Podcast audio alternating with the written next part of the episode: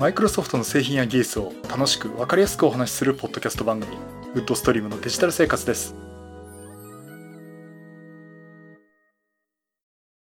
第582回目の配信になりますお届けしますのは木沢ですよろしくお願いします今週もお聞きいただきありがとうございますこの配信はクラウドファンディングキャンプファイヤーのコミュニティにより皆様のご支援をいただいて配信しております。今週も安成さん、ホワイトカラーさんはじめ合計8名の方にご支援をいただいております。ありがとうございます。ご支援の内容に関しましては、この番組ウェブサイト、windows-podcast.com でご案内しております。もしご協力いただけるでしたらよろしくお願いします。また、リスナーの皆さんとのコミュニケーションの場として、チャットサイト Discord にサーバーを開設しております。こちら、ポッドキャスト番組、電気屋ウォーカーと共同運用しております。よかったら参加してみてください。Discord サーバーの URL は番組のウェブサイトにリンク貼ってあります。はい、ということで。最近あの、話題になってるお話がありますけど、あの、USB 3.0のコネクタをゆっくり挿すと USB 2.0に認識されてしまうという、えー、というのでね、他のポッドキャスト番組の皆さんも、ね、よくお話をされてるんですが、えっ、とね、あれの話に絡んだ話をね、まあちょっとしたいなと思っております。これですね、ネトラボの記事にあったものなんですが、えー、これ、えっ、と、USB 2. USB 3.0のポータブルハードディスクですかね。コネクタをですね、ゆっくり挿すと USB 2.0と認識されて、素早く挿すと USB 3.0と認識されるというところで、実際これ編集部がですね、バッファローに確認しましたということで、これは事実ですっていうね、お話をいただいたってところなんですが、まあ、これあの、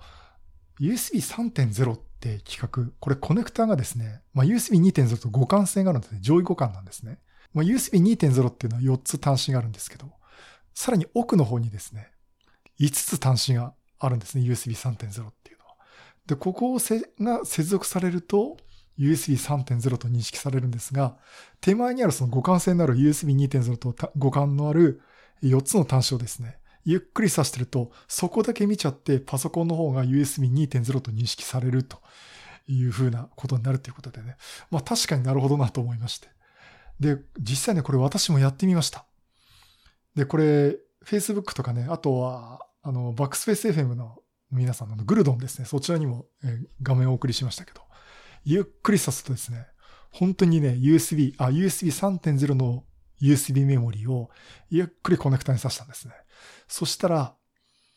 確かに USB 2.0に認識されました。まあ、正確には USB 3.0ではありませんっていうふうにね、認識されました。まあ、あまりね、ゆっくり挿すっていうのはね、なんか、電気的にあまり良くねえかなと思うんですけど、まあそんなところがありまして。で、あの、ふと思ったんですけど、じゃあそこね、どうやって確認しようかなと思ったんですね。その、私が実際試そうと思った時に。で、そこでね、ちょっとその確認方法っていうのをちょ今回お話したいと思います。えっ、と、実際その、Windows マシンに USB メモリーもしくは USB ハードディスクを挿した時に、そのドライブ、もしくはその USB メモリーが USB 3.0で繋がってるのが USB 2.0で繋がってるのかっていうのを調べる方法というのをね、お話をしたいと思います。これあの、私のブログですね。戦うサンデープログラマーの方でも最新のブログとして、えー、記事を書いておりますで、まあ、合わせてそっちも見ていただければなと思っております。で、実際どうやるかというとですね、まずあの、エクスプローラーを開きまして、あ、まず USB 3.0か2.0かわかんないハードディスクでも USB メモリーをですね、まあ、まず繋いでください。で、繋ぐとあの、エクスプローラーでね、ドライブ名として出てくると思いますけども、その状態で、えっ、ー、と、エクスプローラーのですね、表示タブを選んでもらって、詳細ウィンドウっていうのがその下にあります。これ大体みんなオフにしてるんですけど、これをクリックしてオンにしてください。それをすると、エクスプローラーの画面のね、右側に詳細のウィンドウっていうのが出てきます。で、ここでですね、まあ、目的の USB メモリもしくは USB ハードディスクをクリックしていただくと、あの画面の方にですね、その詳細画面の方に USB 3.0に接続されていますっていうのがですね、表示されます。これは USB 3.0でない場合は、デバイスは USB 3.0に接続するとさらに高速で実行できますっていう風に出てきます。あの、まあ、実際試したのは私 USB 3.0の規格の USB メモリなんですけども、実際こう、挿してみて、普通に挿すと USB 3.0。あとは、USB 2.0の延長ケーブルっていうのを間に入れてですね、挿してみたら USB 3.0じゃありませんよという表示になりました。で、当然あの、当然っていうかね、さっき言ったように、ゆっくり挿してみたら2.0に認識されるんで、デバイスは USB3.0 に接続するとさらに高速で実行できますっていうふうに表示されましたんで。まあ、あの、自分で使ってるハードディスクがね、本当にこれ USB3 で繋がってんのかな遅くねえかななんて思った時は、ここのね、あの、エクスプローラーの詳細ウィンドウを開いて、えー、見ていただくといいかなと思っておりますんで、まあ、ぜひね、ちょっと見てみてください。はい。それと、えっ、と、もう一つの話が、の前にもう一つか。あの、Windows 10の次のバージョン、21H1 というバージョンですね。これがですね、あの、もうおそらくメイン2021アップデートとして、もう出るかなと思ってたんですね。で、大体出るタイミング何かなっていうと、5月の第3、違う、第2水曜日、アメリカ時間だと、えー、第2火曜日ですね。まあ日本時間だと第第3第2水曜日なんですけども、だいたいこの Windows アップデートのセキュリティパッチの更新と同じタイミングで 21H が降ってくるのかなと思ったんですが、来ないですね。まあタイミングとかね、あるんで、一概にあの、私のとこ来る来ないっていうのは一斉にじゃないんですけども、えでも他の方もですね、いや、多分5月とセキュリティパッチ当たるタイミングで来るはずなんだけどなってところで、えー、来ていません。えっ、ー、と、私の Windows もまだ 20H2 のままですね。まあ、おそらくこれ皆さんもそうだと思うんですね。実際私も Windows アップデートかけてみたりとかしたらまだ出てこないのと、あとあの Windows ダウン、Windows 10のダウンロードのページ行っても、まだオクトバー2020アップデートのままなんですね。で、MSDN に行っても、まだ、あ、MSDN じゃないか、今。マイビジュアルスタジオか。に行ってもですね、まだ 20H2 までしかダウンロードできない状態になってますんで、まだ GA にはなってないというような状況です。まあ、来てもね、あんまりアップデートの内容関係ないんで、関係ないっていうか大きなアップデートじゃないんでね、特になんかこう、待ち年屋の機能が使えるっていうわけではないんですが、えっ、ー、と、もう来るんじゃないかと思ってた、その 21H1 はですね、まだ来てないという状況です。なんか一部あの、ホロレンズには来てるっていうね、話が来てますけどね、ちょっと私もホロレンズ持ってないんで、ちょっとそこは確認できないんですけど、まあ、来たらね、ちょっとお話はしたいなと思っております。さて、それと、えー、今日の本題になりますね。日本語入力システム、ATOC、ジャストシステムの ATOC についてお話をさせていただきます。MSIME ってのがあるんで、こう、マイクロソフト的にはこの話題はどうかなっていうのはちょっと思ったんですけども、えっ、ー、と、まあ、これの、ジャストシステムの ATOC も皆さんご存知だと思うんですが、その日本語入力のシステムですね。もう、今はだいたいその ATOC か MSIME かっていう状況になってるんですが、さて、このジャストシステムの ATOC、ジャストシステムといえば一太郎とかですね。私も一太郎昔使ってました。えっ、ー、と、FM タウンズで FMR 版のね、一太郎使ってましたし。うん、まあ、あとは Windows 版とかになってもですね、しばらく買ってましたね。で、今はもう一太郎も使ってなくてですね、ATOC も使ってないんですね。ATOC がだいぶ長い間、単独で買って、パッケージでまだあの CD ロムだとかね、DVD ロムの状態で買って使ってた時もあります。あ、その時一太郎を買ってたかな？一太郎花子を買ってですね、あの、やってた時期あるんですけども、あの、一時期から使わなくなったんですよ。まあ、あの、節約しようっていうのもあったんですけども、当時、ATOC より優れていなかったと言われてた MSIME がですね、結構いい感じになってて、これは肩並べたかなっていう。いや、あのね、正確に言うとね、ATOC のがやっぱり上なとこは上なんですけども、まあ、私が使う分には全然困らないなっていう状況になったんで、えっ、ー、と、MSIME に戻したっていうかね、切り替えたんです。そのずっと ATOC 私使ってたんですね。で、あの、MSIME って、バージョン2007、2007年版で、あれがですね、結構作りがひどかったんですよ。あの、日本人、日本で作ってなくて、マイクロソフトの、いわゆる本社の指示で、日本じゃない国でですね、開発がされてたんですね。で、これひどいって話になって、かなり本腰入れてやり直したのが、MSIME の2010です。あの、この番組の2010年頃で私これお話をしてます。これ良くなったと。MSIME2010 いいわって話をした、しました。で、この話がなんか回り回ってですね、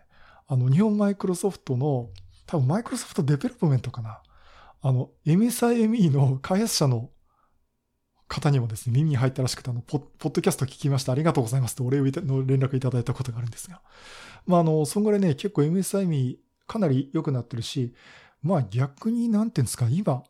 普通に買ったら MSIME ですよね。あの ATOC って買おうと思わないと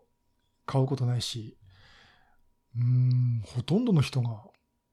漢字変換するの別に買うのっていうふうにはイメージだと思うんですよね。だからかなりのシェア占めてると思うんですけども、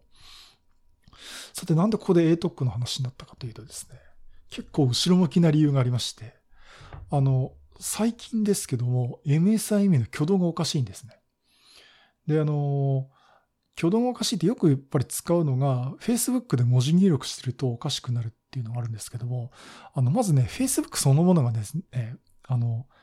文字入力すると、どの IME を使ってもですね、ちょっとおかしいって時あるんですよね。えっ、ー、と、例えば、入力中にいきなりカーソルが頭に、行の頭に行ってしまうだとか、あと、よくね、私こう、びっくりマーク2つを、半角を最後に入れて、書き込むってことあるんですけど、そのびっくりマーク2つ入れると、びっくりマーク2つだけが残って、その前に入れた日本語の文章が全部消えてしまうとかですね。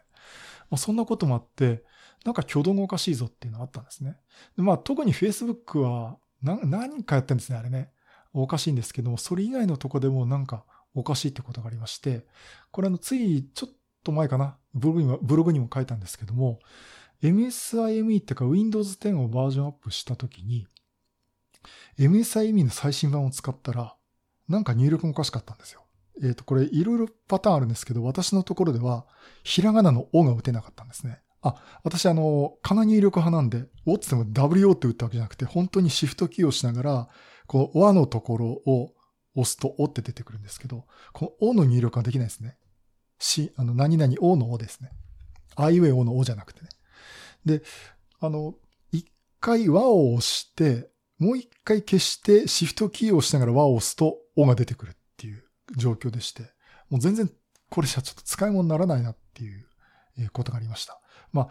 Facebook がでよく起きたんでこれもそうなのかなと思ったら実際さ、例えば秀丸立ち上げてやったら同じような現象があって、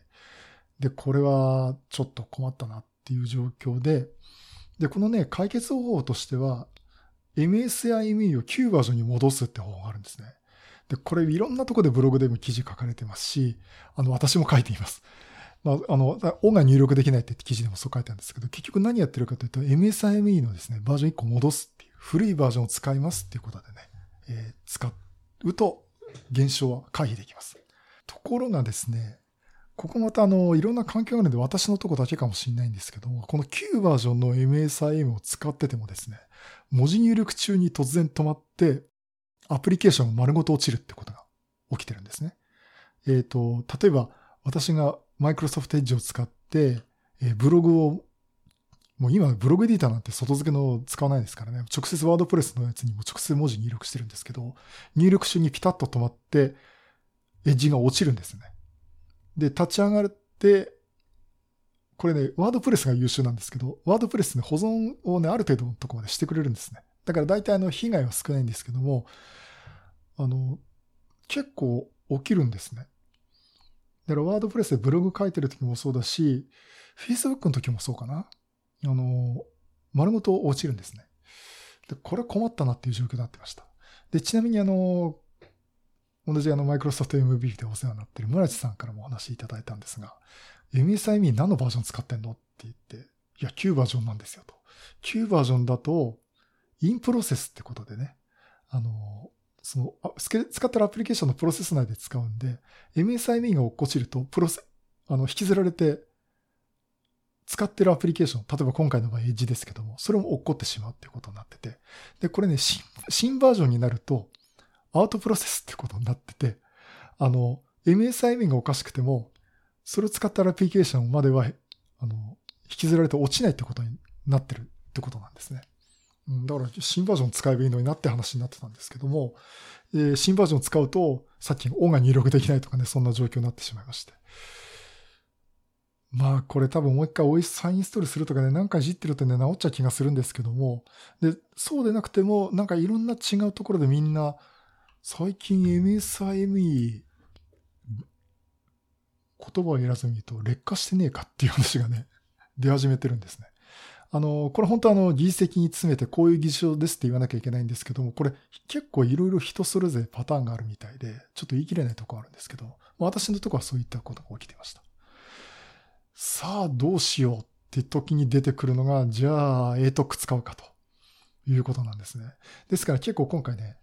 ATOC を使いたいというよりは、MSIM がこの状態なんで、なんとか漢字入力できる、日本語入力できるものを用意しなきゃいけないってところで ATOC にしました。えー、ということでね、あの前置きがなくなっちゃいましたけど、さて、この ATOC、ジャストシステムが作った日本語入力環境。まあ、インプットメソッドエディターっていう IME って言われてるうちの一つなんですけども、これあの、もう一太郎からも老舗ですよ、日本のね、えー、もので、ちなみに ATOC、ATOK、えー、正式な呼び方は ATOC、ATOC とかね、いろんな言い方してるみたいですけど、で、これね、何の略かというと、Advanced Technology of かな漢字トランスファーというふうに正式に言ってます。何かこつけてるんだって。なんか番組でも一回前この、このフレーズで話した覚えがあるんですけどね。えー、そういうふうに言ってるんですけど、確かね、これ A とか初め私出た時にね、 ANK to 漢字の略だったんじゃないかなと。アンクっていうのはアルファベットニューメリックかなの ANK、トゥ漢字に変換しますっていう。ATOK で ATOC なんたはずなんだけど、なんか途中でカッコつけちゃったのかなと思ったんですけど、なんかね、これウィキペディア見てたらですね、ジャストシステムが自分のウェブサイトの中で俗説として 読まれてるっていうふうにね、あの、言ってるみたいですけど、そうだったっけなと思うんですけどね。まあまあ、あまあそんな、そういうこともあったんですけど、今は、えー、とかそういうふうな、えー、ところから来てるということになります。で、えっ、と、今回のバージョンは、えっ、と、バージョン番号も明確に言ってないんですね。まあ、今までこの ATOC2018 とかそういうような言い方してたんですけども、えー、まずウェブサイト見ると ATOC for Windows とかね、ATOC for Mac とかあります。で、この ATOC 今のバージョンは、えっ、と、Windows 版と Mac 版と Android 版が提供されています。で、今のバージョンね、じゃあ何が新しくなってますかというとですね、まあ、まず一つでの ADOC っていうのは、とにかく、あの、きちんとした日本語、綺麗な日本語を作りましょう、書きましょうっていう思想がジャストシステムの間にあってですね。ただ正しい日本語というのを打てるようにしてるっていうのを目的としてるとこもあるんですね。だから結構文字の、文章の補正とかね、注意とかをしてくれるっていうところもあるんですね。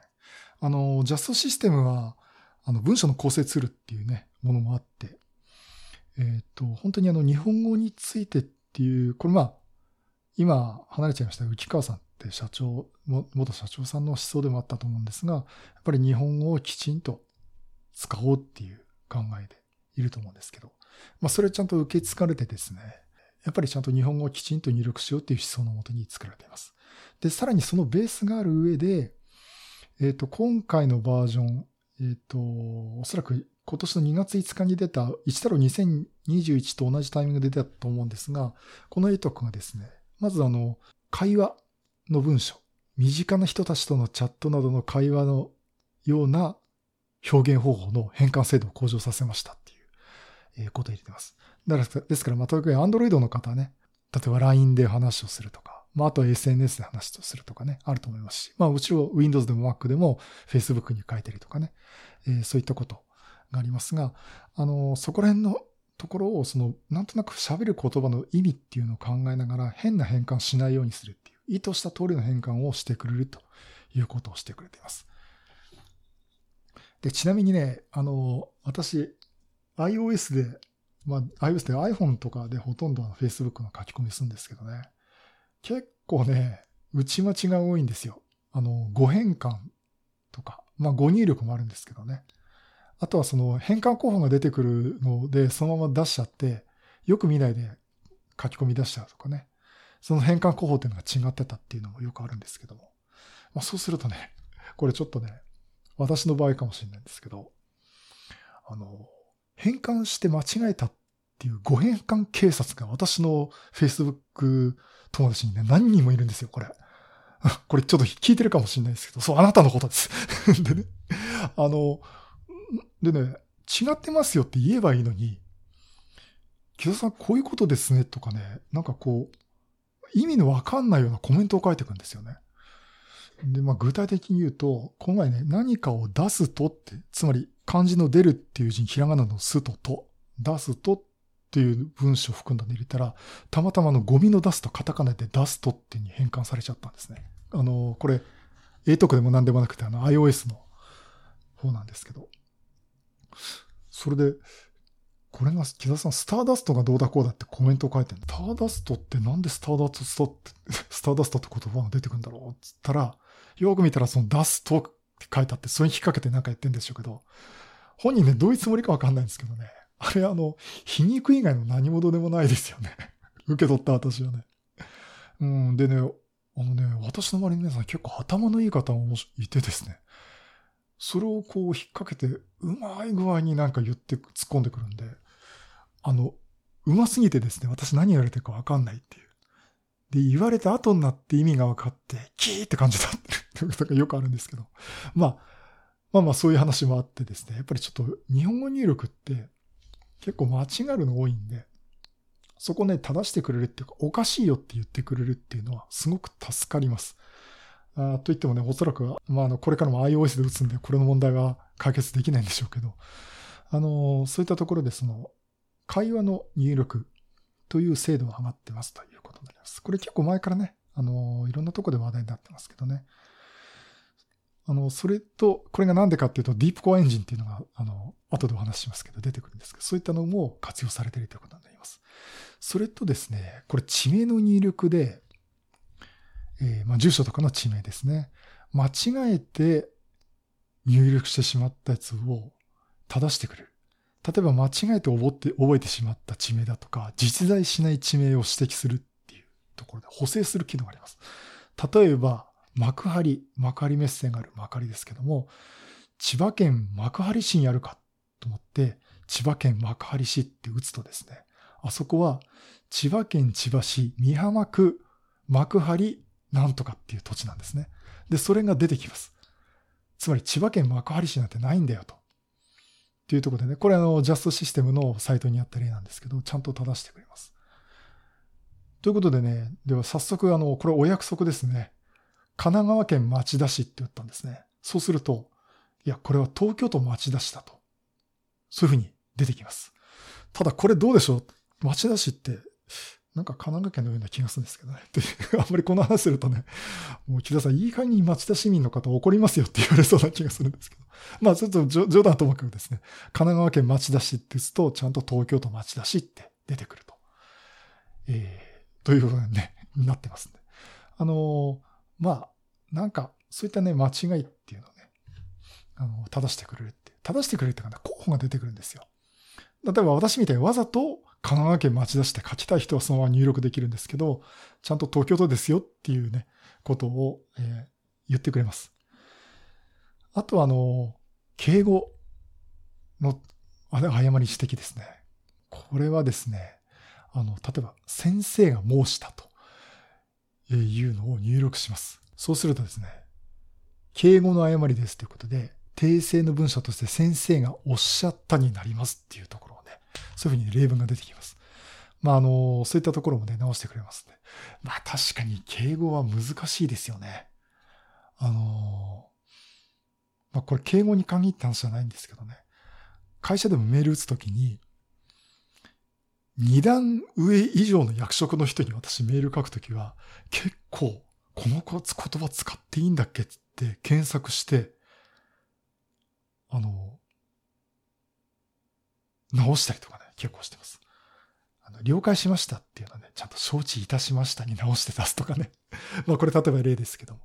まあそんなところもあったんで、まあこういう怪しいところ、本当に怪しかったら私あの、検索してね、調べちゃうとこあるんですけども、まあこれをね、あの、水際で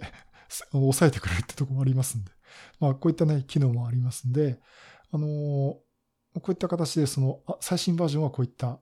機能が強化されています。そしてそれの技術を抑えるバックグラウンドとして ATOC にはですね、ディープコアエンジンというエンジンが積まれています。これ ATOC2018 以降に搭載されているもので、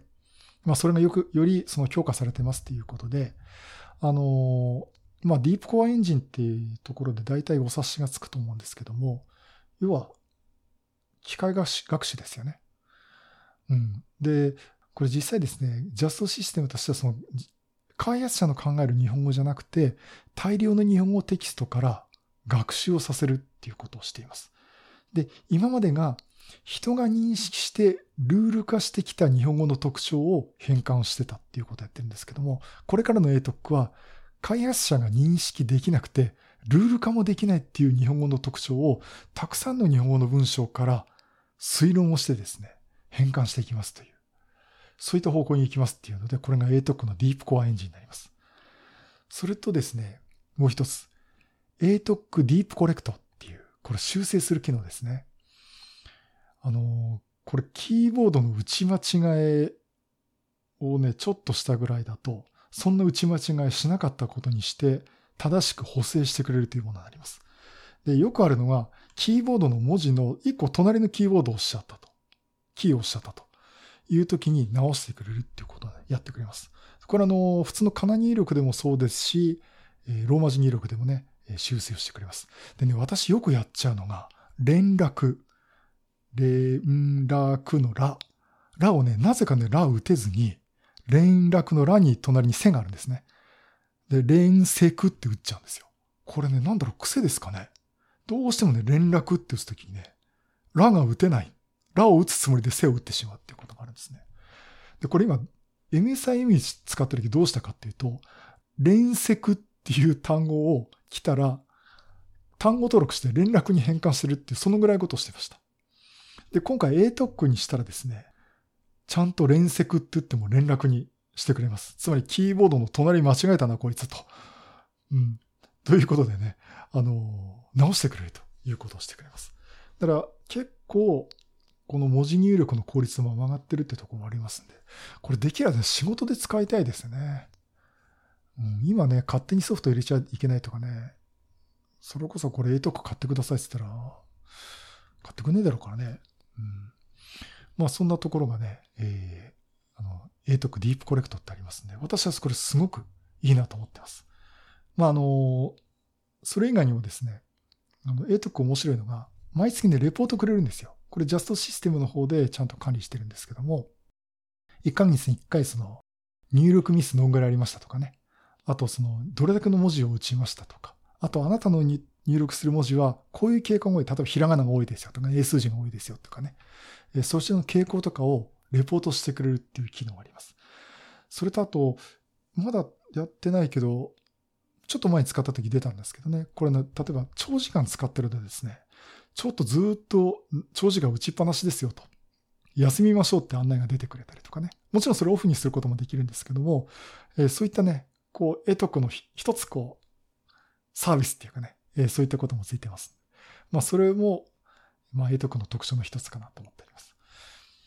まあ、そんなところでね、この絵徳、あの前は1タロとセットで買うとかね、単独で買ったりしてたんですけども、今は完全サブスクリプションということになっています。A トックパスポートということになっています。確か A トクの単独販売もうやめちゃったんですよね。で、今ですね、ベーシックプランとプレミアムプランっていうのがあって、あの、プレミアムプランになると、いろんな辞書ですね。あの、あの文章、文字も、え、引っ張ってくれるっていう、え、ことがあるんですけども、えっ、ー、と、まず、ベーシックプランっていうのが、え、月330円。で、このプレミアムプランっていうのが月550円っていうことになってます。そしてあの、年間でですね、え、このプレミアムプランだけなんですが、年間契約であると6600円ということになります。まあそういったところでね、まあとりあえずね、私はね、これ月330円のベーシックプランでやってみました。まあ、あの、ちょっと興味持ったらね、えー、ぜひ試してみていただくといいかなと思ってます。で、試すっていう意味では、えっ、ー、と、これね、プレミアムプランはですね、1ヶ月間無料体験版があります。あの、1ヶ月間とにかく無料で使うことができますんで、ちょっと使ってみていいなと思ったら、例えばベーシックプランの月額サービスに入るか、あとプレミアムにするか、年間契約するとかですね。ちょっとそれを選んでみてもいいかなと思ってますんで、ちょっと興味あった方はですね、まずプレミアムの1ヶ月無料体験版がありますんで、ちょっと試してみていただくといいと思います。えー、実は私もこれをちょっと前にですね、体験版を入れて、えー、そのままにしてて体験版の期限が切れましたと。もう一回体験版できないかなと思ったら、それは無理でしょって話になって、まあ買いましょうってことでね、買ったんですけど。まああの、そういったところで、えー、試すことができますんで、こう、昔 ATOC 使ってたんだよっていう人もね、今の ATOC 使ってみるとまた違ったものが見えると思いますんで、まあぜひね、これはこれでこうお勧めしたいなと思っております。えー、以上、ジャストシステムの日本語入力システム、ATOC についてお話をさせていただきました。はい、えー、ということで、えー、エンディングになります。えー、っと、まあ、ATOC の話ね、すごい褒めちゃいましたけどね。で、褒めるに値すると思うんですけど、あの、もちろん、マイクロソフトの皆さんにはなんだこの上から目線だって言われそうなんですが、あの、本当に MSIME は、なんだかんだであの、普通に Windows 買ってきて、一番使われる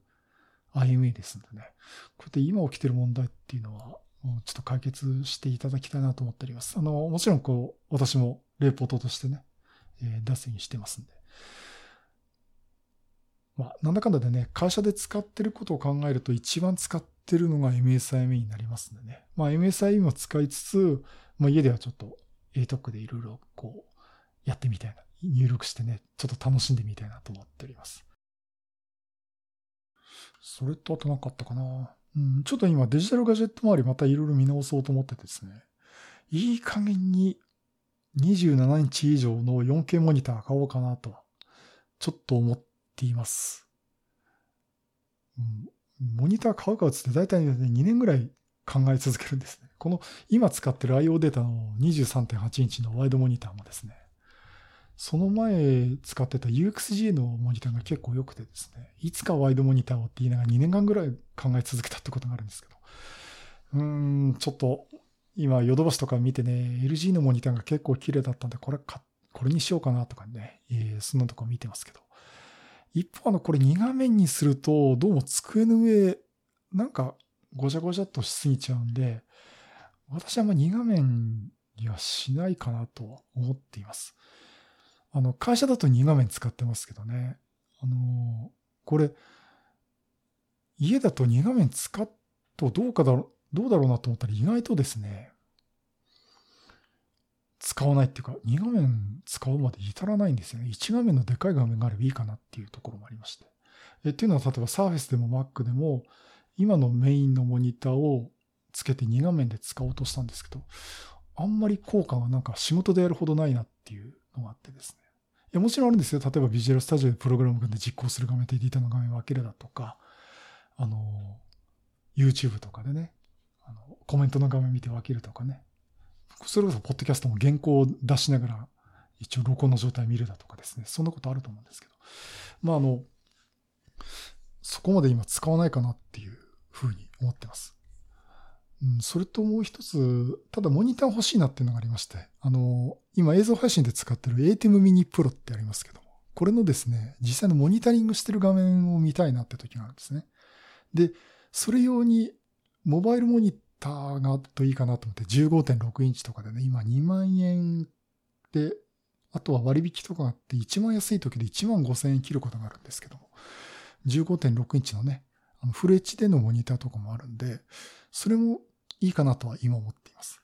で今はどうしてるかっていうと、あの HDMI の切り替え機を使ってですね、パソコンと ATEM mini をこう切り替えて見てるっていうこともやってまして。まあ話が長くなるんですけどね、HDMI 切り替えると元の設定が変わっちゃったりとかいろいろあってですね、うん、ちょっと専用に1個動画配信のモニタリング画面として欲しいなっていうのもあって、まあちょっとそこも考えています。うん、だからまあ 4K のモニター買うか、まあそっちも両方欲しいけど、まあ、15.61のモバイルモニターを買うかなとはちょっと、えー、思って、今ちょっと Amazon とかヨドバシとかですね、いろいろ物色してるとこです。うん、ただね、ヨドバシ行くとね、売ってないんですよ。うん、やっぱテレワークとかなんだっつって結構みんな買ってくんですね。で、ヨドバシの店員さんに聞いても、今からだと6月になりますとかね、えー、そんなこと言われまして。あの、結構モニターを買うのも一苦労するっていう状況ですね。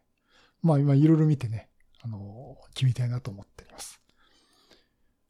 はい、そういうことで、いろんなネタを詰めてお話したいと思います。またよろしくお願いします。